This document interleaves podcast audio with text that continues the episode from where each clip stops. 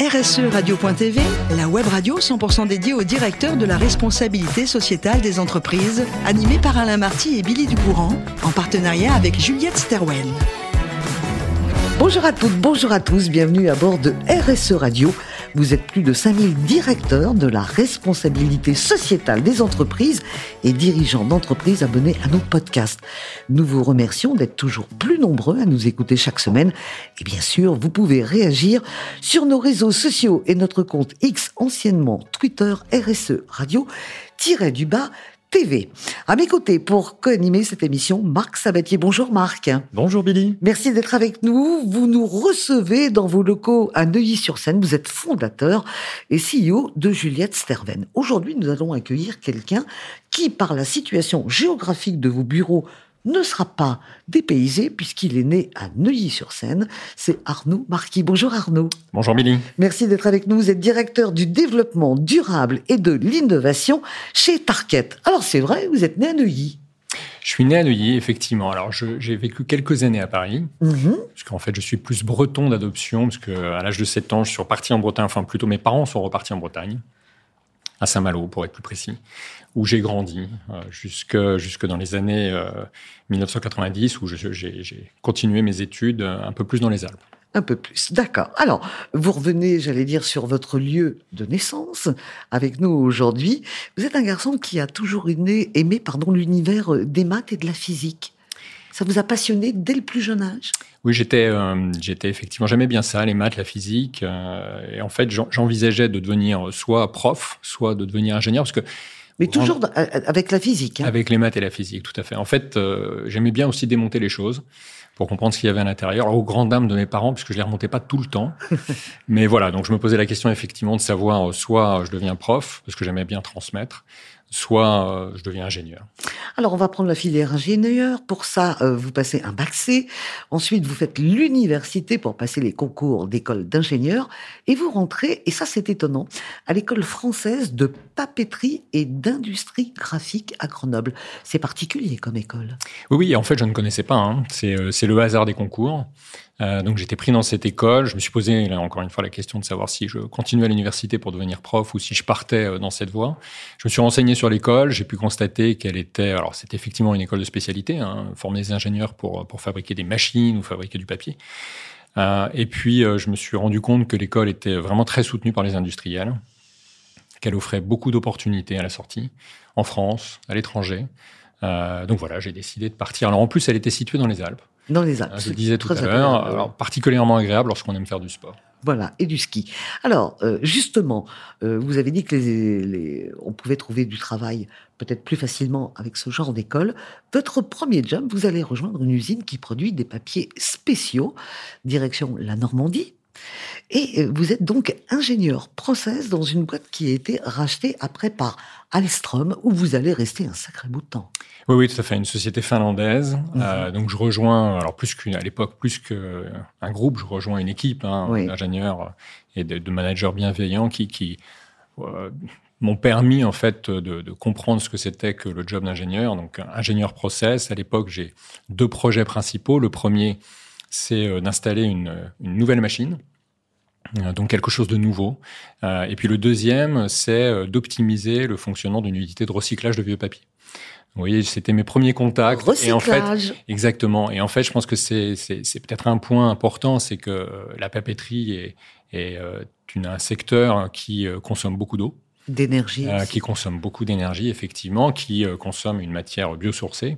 donc, en fait, c'est un secteur qui a appris très vite à gérer ces matières premières, à les recycler. Et c'est effectivement, vous le disiez, j'ai passé un bout de temps puisque je suis resté jusqu'en 2016, donc 22 ans. Euh, j'ai eu une multitude d'opportunités, mais j'ai toujours été au contact de, de, de, de ces, de ces contraintes d'une certaine manière. Vous étiez habitué bien avant qu'on en parle et que ce soit euh, devenu entre guillemets obligatoire aujourd'hui. 22 ans chez Alstrom, on crée des contacts et euh, il y a un de vos clients qui un jour, bah, il vous débauche et vous arrivez chez Tarket. D'un mot, Tarket, alors Target, euh, c'est une entreprise française, internationale, 12 000 employés, 34 sites de production, c'est le troisième acteur mondial du revêtement de sol. Nos produits sont vendus dans plus de 100 pays et présents en fait dans le quotidien de millions de, de, de personnes, hein, puisque euh, on les retrouve dans les écoles, les universités, les bureaux, les hôtels, les hôpitaux, les stades également, euh, et peut-être chez vous, puisqu'on livre également les particuliers. Et par-dessus tout, euh, on est un acteur engagé dans l'économie circulaire, puisqu'on a huit centres de recyclage. Voilà, Marc, je vous laisse avec Arnaud. Il y a beaucoup de choses à dire. Il y a beaucoup de choses à dire. Merci. Euh, félicitations euh, Arnaud, pour votre parcours. Vous le disiez à l'instant, le, domaine d'activité de Target, c'est bien entendu celui aussi de la, construction du bâtiment au titre des, revêtements de sol euh, de toutes sortes que vous produisez. Euh, très longtemps, et, je crois que c'est encore beaucoup le cas, les revêtements de sol étaient des dérivés du plastique ou de la chimie, euh, des matériaux qui sont évidemment euh, assez polluants, émetteurs de carbone. J'imagine qu'aujourd'hui, il y a des matériaux comme le bois, bah, qui peut poser d'ailleurs aussi d'autres problèmes, hein, ou d'autres qui sont privilégiés plutôt que les dérivés plastiques. Où est-ce qu'on en est là-dessus chez Target alors, peut-être effectivement, avant de, de, répondre à votre question, rappeler, vous parlez du secteur du bâtiment, 40% des émissions de gaz à effet de serre et 60% des déchets dans le monde mmh. sont générés par le secteur du bâtiment. Donc, enfin, ces deux sujets, ces deux thèmes sont évidemment des enjeux très importants pour, pour le secteur. Et puis, c'est la raison pour laquelle ce sont également deux piliers qui sont au cœur de notre stratégie chez, chez Target. Alors, vous parlez de, l'impact des produits. Euh, et c'est la raison pour laquelle euh, chez Target, on a la première chose qu'on a qu'on a fait, qu'on a commencé déjà en 2015 en fait, hein, au moment où on parlait euh, de l'accord de Paris, on a mesuré notre empreinte carbone pour comprendre quel était l'impact de nos produits. Alors oui, il y a des produits qui sont à base de polymères, il y a des produits qui sont à base de bois également, mais au bout du compte, l'objectif c'est de comprendre comment on peut les transformer. Euh, donc la première étape, c'était de comprendre quelle était notre empreinte, et la deuxième étape, c'était de comprendre à quelle vitesse on devait euh, réduire cet impact. Euh, donc ce que l'on a fait, hein, on s'est fixé deux objectifs qui sont directement liés à ces impacts. Hein. Le premier, c'est de réduire notre empreinte carbone de 30% d'ici à 2030 hein, par rapport à 2019. Et le deuxième, c'est d'augmenter le taux de matière recyclée pour atteindre 30% de matière recyclée d'ici à 2030 dans nos, dans nos matériaux. Et en fait, ce deuxième objectif est doublement vertueux, euh, parce que augmenter le taux de recyclé, c'est réduire le besoin en matière première vierge. Hein, et quand on sait en fait que notre euh, empreinte carbone, 70% de notre empreinte carbone vient de l'extraction de ces, matières vierges et de la mise en incinération ou la mise en décharge de ces produits en fin d'usage, on comprend qu'en travaillant sur l'économie circulaire, on arrive à réduire considérablement euh, l'empreinte carbone de nos produits. Donc voilà, on, on travaille sur euh, trois axes principalement. Euh, le premier, c'est réduire l'impact de nos énergies. Hein, c'est ce qu'on appelle le scope 1 et le scope 2. Mmh. On l'a divisé par deux au cours de ces dix dernières années. Le deuxième axe, c'est de travailler sur le produit lui-même. Donc, je le disais, augmenter le taux de recyclé. Mais c'est aussi faire en sorte qu'on les recycle beaucoup plus facilement. Parce que finalement, la vertu de certains polymères, c'est qu'on peut les recycler facilement de façon mécanique. Donc, il y a, y a peu d'impact sur l'environnement au moment où on les recycle. Euh, donc, notre, notre travail, c'est de faire en sorte que les produits soient éco-designés et euh, collectés euh, plus tard sur la chaîne de valeur, de façon à ce qu'on puisse les recycler. Donc, voilà, j'irais, c'est peut-être même un troisième axe important, c'est euh, le, le business model. Euh, on a, au cours de ces dernières années chez Target, euh, mis en place un système de collecte Hein, donc évidemment, tous nos déchets sont recyclés dans nos usines, mais on a mis en place un système de collecte qu'on appelle Restart, qui permet d'aller collecter les déchets lors de la pause. Lorsqu'il y a une pause d'un revêtement mmh. de sol, on, on, perd à peu près 10%, entre 5 et 10% de, de, produits. Donc on, on, offre la possibilité à nos installateurs de les mettre dans des big bags et puis euh, de nous les renvoyer dans, dans nos sites de recyclage. Et maintenant, ce que l'on fait, c'est qu'on va plus loin. Donc on demande à nos clients de nous prévenir lorsque le produit arrive en fin d'usage, de manière à ce qu'on puisse aller le récupérer pour le recycler.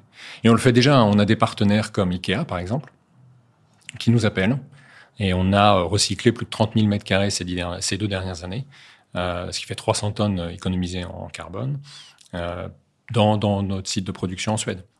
Et vous insistez beaucoup euh, sur euh, le recyclage, l'économie circulaire. Donc, on entend que c'est euh, une, une, une, voie euh, très importante en fait pour réduire vos émissions.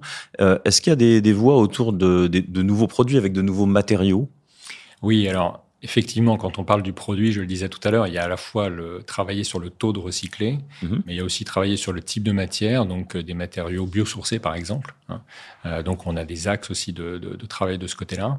Et il y a aussi quelque chose qui est important, c'est de travailler sur la facilité euh, qu'on aura à recycler le produit. Aujourd'hui, la plupart de nos produits sont faits pour durer. Euh, et ils resteront, demain, ils seront faits pour durer encore plus longtemps. Et donc, souvent, ils sont collés au sol. Euh, ce qui veut dire que c'est compliqué au moment où on les retire. Enfin, c'est pas nous qui le retirons, mais les, Mm. les personnes en charge de ça arrachent souvent du béton. euh, Il y a la colle qui vient avec. Ça rend complexe le recyclage. Donc, on a développé des produits qui euh, s'installent sans colle. Donc, ils sont plus rapides à poser. Donc, il y a quand même un bénéfice à, à court terme, je dirais, pour les installateurs. Plus facile à enlever. Et ils sont aussi surtout plus faciles à enlever. Donc, vous voyez, on travaille sur la composition, la formulation du produit, effectivement, sa capacité à être recyclé, mais aussi sur, euh, euh, on prend en compte finalement de façon très pragmatique euh, ce qui va se passer sur la chaîne de valeur pour rendre facile et inciter euh, le recyclage euh, plus tard lorsque le produit arrive en fin d'usage. Très bien. Et euh, alors l'environnement, c'est euh, malheureusement, il n'y a pas que le carbone. Le carbone, c'est important, mais il n'y a pas que le carbone. Euh, je crois que vous êtes une industrie aussi euh, qui malheureusement consomme aussi beaucoup d'eau. Euh, Est-ce que vous voulez nous partager un petit peu les initiatives que vous prenez sur ce, thème Oui, bien sûr. Donc, euh, alors, on consomme beaucoup d'eau, cela dit beaucoup moins qu'en papeterie. Euh, mais effectivement, on consomme de l'eau pour fabriquer nos produits euh, et on a divisé. Alors, ce qu'on a fait, si vous voulez, c'est qu'on met en place ce qu'on appelle des boucles fermées. Donc, on a développé des technologies dans nos usines. Alors, pas spécialement nous, on a travaillé évidemment avec des fournisseurs, des partenaires, pour faire en sorte que lorsqu'on consomme de l'eau, euh, elle est immédiatement traitée et réutilisée immédiatement sur notre site de production. Hein, ce qu'on appelle euh, développer des boucles fermées. On a divisé euh, par plus de deux notre besoin en eau au cours de ces dix dernières années et on continue à travailler pour, pour réduire ce, ce besoin en eau. Mais je dirais, il y a une partie de la consommation de l'eau, c'est pour sécher le bois, par exemple. hein. Euh, donc on voit que même des matériaux qui sont, qui sont très vertueux, comme le bois, nécessitent aussi d'utiliser de l'eau, etc. Peut-être une dernière question? Allez-y, Allez. allez-y. Cette fois-ci, plutôt sur le volet euh, social, interne. Euh, euh, J'ai envie de vous demander euh, simplement une initiative interne euh, que vous avez faite pour vos collaboratrices et vos collaborateurs dont vous êtes fiers et que vous aimeriez partager? Alors, on, on a, on a mis en place, il y a déjà quelques années, euh, euh, une initiative qui s'appelle Target Care, euh, qui en fait permet à nos employés, à nos employés de, de s'investir dans, dans, dans leur communauté. Hein, je le disais tout à l'heure, on a 34 sites de production, donc on est vraiment présent euh, dans de nombreux pays. Et en fait, euh, ils ont la possibilité de, prendre jusqu'à euh, deux jours par an sur, sur leur temps de travail pour participer à des actions caritatives. Donc, ça a représenté plus de 800 initiatives au cours de ces quatre dernières années. Et puis, en plus, on leur permet de faire des dons, en fait. hein. Ça représente plus d'un million d'euros, 1,1 million d'euros au cours de ces quatre dernières années aussi, de revêtement de sol. Donc, des exemples très concrets, c'est, par exemple, euh, un peu plus tôt cette année, euh, notre équipe en Serbie euh, s'est rendue sur place. Hein, c'est pas juste un financement, elle s'est rendue sur place dans une école pour refaire les sols de l'école, refaire le jardin d'enfants. Voilà, je pense que ça permet à chacun d'être fier finalement et de contribuer localement euh, et pas simplement euh, de venir dans l'entreprise pour produire quelque chose. Bravo. Merci beaucoup, Marc. Si un jour, mon cher Marc, on voulait faire un cadeau euh, à Arnaud, il y a deux possibilités. Un vélo ou un piano? Qu'est-ce que vous choisissez, vous? Ah, moi, un vélo. Un vélo. C'est moins coûteux aussi. C'est moins coûteux. Alors, le vélo, vous le pratiquez, vous adorez ça, vous avez la chance de pouvoir faire du vélo dans la vallée de Chevreuse. Le piano, c'est autre chose. Vous jouez, vous adorez la musique classique, vous aimez la musique classique, on va dire romantique, avec des compositeurs comme Rachmaninoff. Mais euh, cette passion, vous la partagez, ce sont des passions solitaires? Alors, pas tant que ça, parce que fa- faire du vélo, alors évidemment, quand, on, quand j'étais dans les Alpes et monter d'école, euh, bon, c'est, On n'a pas le temps de discuter. Hein on n'a pas trop le temps de discuter et puis euh, on profite pas de la roue des autres. Par contre, quand on est sur le plat, on- dans un peloton, on peut profiter euh, de la roue des autres. C'est plus facile de discuter, mais là, on retrouve vraiment le bénéfice aussi euh, de, de ce type de sport, euh, où la coopération, importante aussi pour la RSE, nous permet d'aller plus loin et d'aller plus vite. Euh, donc, euh, donc c'est voilà, c'est vrai que c'est parfois seul, mais c'est aussi euh, souvent en groupe.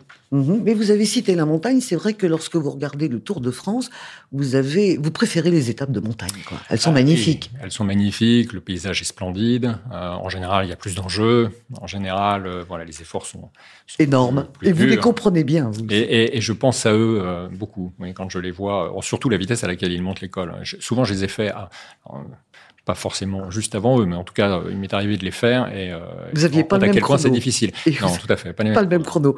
On termine avec euh, la musique et ce piano. Vous en jouez depuis longtemps. C'est vous Alors, avez appris le piano gamin? Ouais, j'ai eu, j'ai eu la chance, enfin, en fait, mon frère et moi, on a eu la chance d'avoir des parents qui étaient passionnés, enfin, qui aimaient beaucoup la musique et qui nous ont inscrits au conservatoire. Euh, donc oui, je, je fais du piano, moi, depuis que j'ai, j'ai à peu près 10 ans. Euh, donc euh, voilà, oui, quand, je, quand j'ai le temps, je continue à, à faire du piano. Et, euh, et là aussi, euh, c'est pas forcément tout seul, parce que par exemple, je travaille en ce moment à quatre mains pour le, pour le, pour le jouer avec mon frère. Donc euh, voilà, c'est, c'est pas toujours tout seul. Merci beaucoup Arnaud de nous avoir fait euh, profiter de votre expérience, de votre parcours de vie, également de votre métier aujourd'hui en tant que euh, directeur euh, du développement durable et de l'innovation chez Target et surtout d'avoir partagé quelques notes avec nous.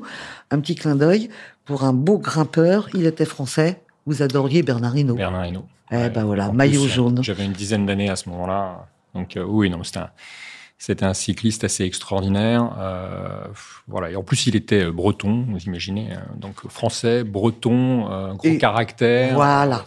Bon à peu près partout. Euh, donc non, non, c'était effectivement quelqu'un d'assez assez impressionnant.